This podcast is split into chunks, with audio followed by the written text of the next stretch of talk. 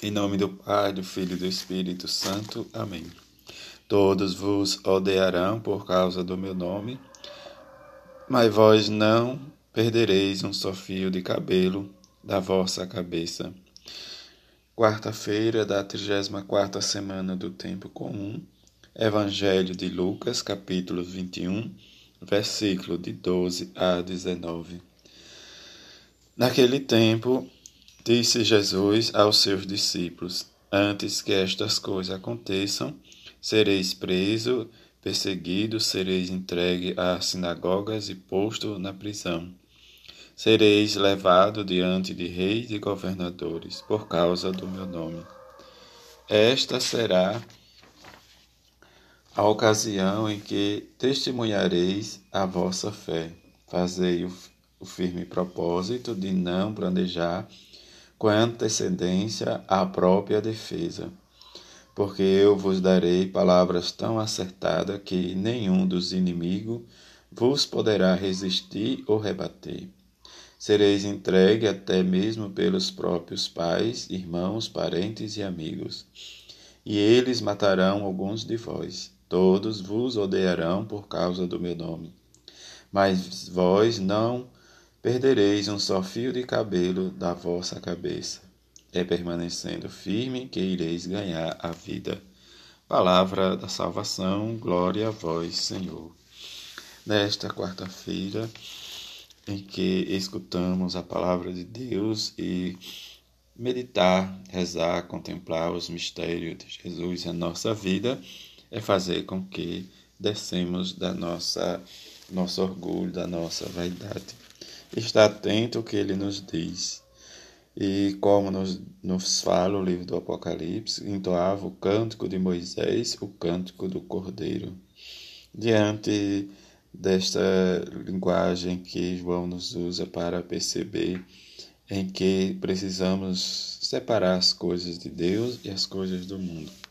E não ficar apavorado como o próprio Jesus nos diz, mas viver e cantar as maravilhas que o próprio Deus nos fez, a exemplo de Moisés, mesmo diante de não entender a sua missão, mas ele foi rezando e colocando em prática o desígnio do Senhor na sua vida e experimentar, como nos diz o salmista, como são grandes e admiráveis vossas obras ao Senhor e nosso Deus onipotente. Cantai ao Senhor um cântico novo e bendizei que aplauda o mar com todo ser que nele vive, o mundo inteiro e toda a gente.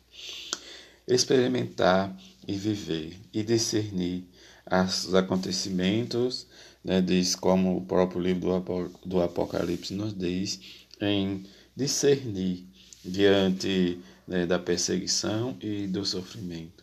Viver tempos alegres mesmo nessa circunstância e que não será o fim, mas que o tempo e o espaço pertencem a Deus, Deus que decide. Mas vem as, as adversidades né, que encontramos na nossa vida, no nosso meio, em que às vezes nos deixa des, é, decepcionados, tristes, vem outra circunstância em que nós precisamos também dar nome. E aproveitar diante de tudo isso, testemunhar a nossa fé em Jesus Cristo, no seu Evangelho que nos custa porque vem o medo e que nos apavora e que, como Jesus nos diz, não precisamos estar apavorado, como ele diz, diante das guerras, do sofrimento, da fome, da perseguição, diz, em que Lucas olhou diante das perseguições da comunidade primitiva, que ele vai realmente chamar a atenção para, diz a sua comunidade, para não se apavorar, não ter medo, e o próprio Jesus diz: Não vos preocupeis em se defender é, da simplicidade na humildade que o reino de Deus que está em nós realmente aparece e dá, diz, confirma diz, o seu amor, a sua misericórdia.